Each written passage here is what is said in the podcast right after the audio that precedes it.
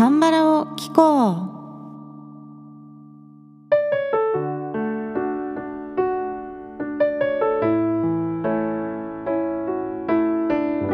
皆さんこんにちは。アンニョンガセヨ風花です。さて3月の第2週はディエゴ・ヴァーガスさんからいただいたリクエストでソン・シギョンさんの「デゲ・オヌンギル僕に来る道」という曲をカバーします。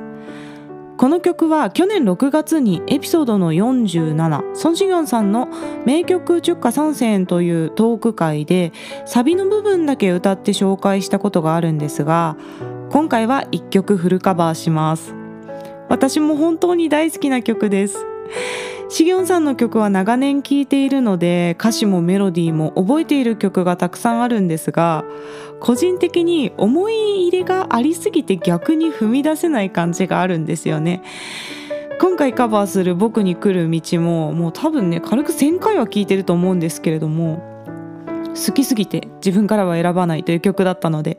リクエストいただけて嬉しいです。この番組はしぎょんさんのファンの方にたくさん聞いていただいてますよね。皆さんいつもありがとうございます。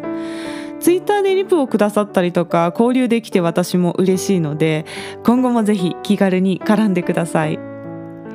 しぎょんさんの日本での活動も徐々に再開され始めていて嬉しいですよね。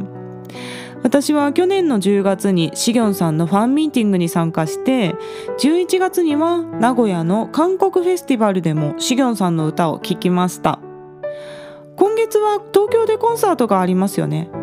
あ今日ですかね。このラジオのリリースの日に加藤和樹さんという歌手の方とのコラボステージがあるんですよね。私は今回は参加できないんですけれどもまたシギョンさんのコンサートには必ず行きます。ファンクラブの会員なんですよ。私が唯一入っているファンクラブがシギョンさんのパープルオーシャンっていうファンクラブなんですね。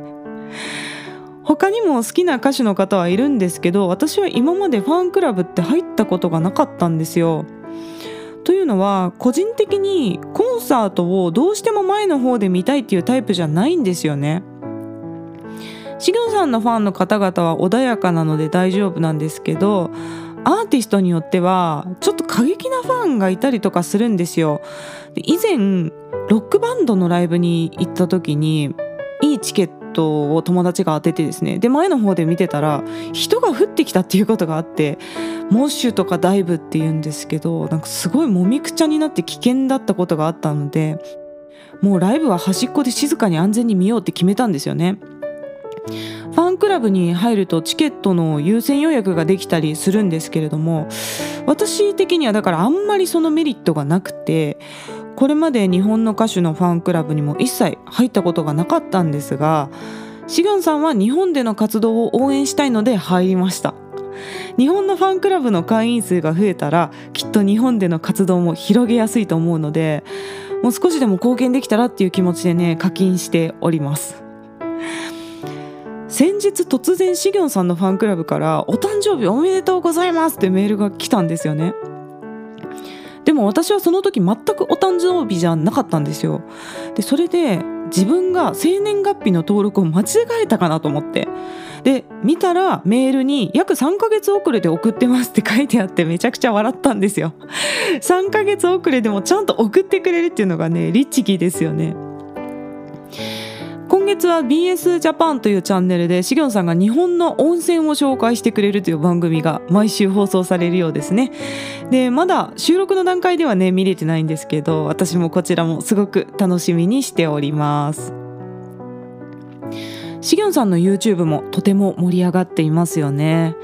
最近は孫子行の日本語講座という新しい企画が始まりました。こちらで日本語の名曲の歌詞を韓国語に翻訳しながら文法など説明してくださっているんですがこれがめちゃくちゃ勉強になるのでぜひ韓国語学習者の方はご覧になっていただきたいです。私は歌詞の翻訳をするのが夢なんですよね。今はカバー曲を中心にやっているんですけれども将来的には自分のオリジナル曲を日本語歌詞と韓国語歌詞の両方で発表したくて今そのためにね韓国語を勉強しているのでシギョンさんの日本語講座を毎回ノートにメモしながら本気で見ています。そしてもう一つしげんさんの YouTube といえば먹을텐데なんですけれどもモグルテンデーというのはですねグルメなしげんさんが美味しいお店を紹介するという YouTube の企画の一つです。韓国ではこの企画が大人気でチャンネル登録者が大幅に伸びたそうですね。私もモグルテンデーは好きでよく見ているんですけれどもいつもシギョンさんがお酒をたくさん飲んでいらっしゃるのでちょっと心配になります。ソジュを水のように飲んでいらっしゃいますよね。ソジュというのは韓国の焼酎でアルコール度数多分15度以上あると思うんですけれどもそれはね本来ガラスのおちょこみたいなちっちゃなサイズのソジュ用のグラスで飲むものなんですよ。で重野さん最初はそのちっちゃいグラスで飲んでるんですけど途中からビールを飲む用の普通のサイズのグラスにドドドッとついでですねそれをぐいぐい飲んでいらっしゃるんで私は普段内科医なんでね医師としての視点で見るとちょっとその酒の量に気絶しそうになりますね。自分の患者さんがあんなにあんなにお酒を飲んでいたらちょっと外来でブチギレ案件だと思うんですよ。もう飲みすぎですよって怒るぐらいの量を飲んでるのでちょっとね心配になります。本当にシギョンさんお願いだから体に気をつけて長生きしてほしいですね。こんな風にまたシギョンさんの話をしていると止まらなくなってしまうのでそろそろ今日カバーする曲の話題に入っていきますね。僕に来る道という曲は2000年発表でシギョンさんのデビュー曲です。もう発表から23年になるんですね。でもね全く古くないですよね。これは私の持論ですけれどもいい歌は古くならないと思うんですよ。ワインみたいに時とともに熟成されて歌手の歌とともにより良くなっていって円熟味が増していく感じがありますね。この曲もまさにそんな曲だと思います。時代を超えて愛される力を持っている一曲ですよね。僕に来る道の作詞はヤン・ジェソンさん。作曲はキム・ヒョンソクさんです。シギョンさんの曲でよくお見かけするお名前だと思います。特にキム・ヒョンソク先生はナ・ユンゴンさんの回でも紹介しましたがシギョンさんの曲をたくさん作曲されていらっしゃいます。歌詞の内容は純粋な愛の告白ですね。真剣な気持ちが歌われているんですけれども押し付けがましくないんですよ。前の恋の傷がまだ癒えきっていない彼女をそっと横で見守りながら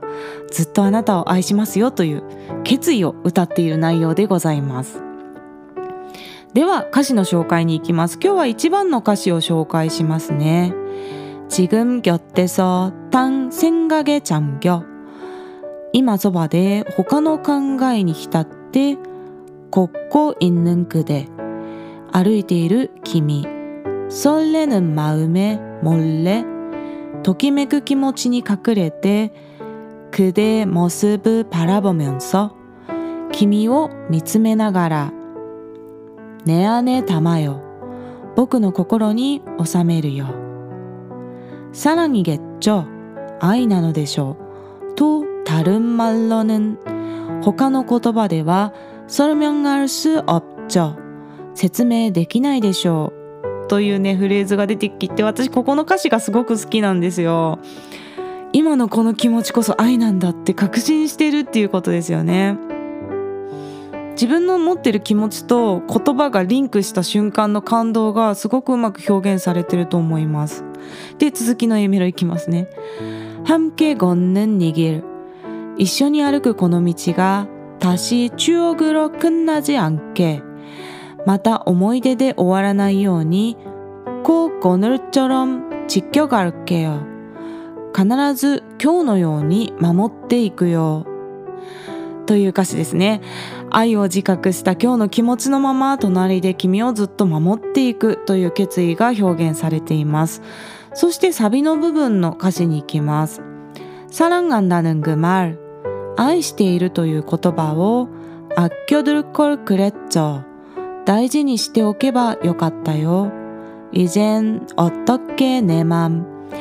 今やどうやって僕の気持ちをぴょよねやはな表現するべきだろうか？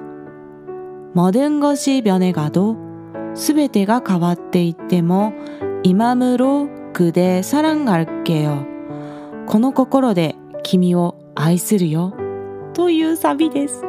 今まで言ってきた愛してるを超えるぐらいの気持ちっていうことですよねこの辺りの表現が本当に結婚式の中華にぴったりだと思います これからの人生子供が生まれても年老いても全てが変わっていってもこの心のまま君を愛し続けるよという決意が歌われている歌ですね。では曲を聴いてみてください。ソン・シギョンさんの僕に来る道をカバーしました。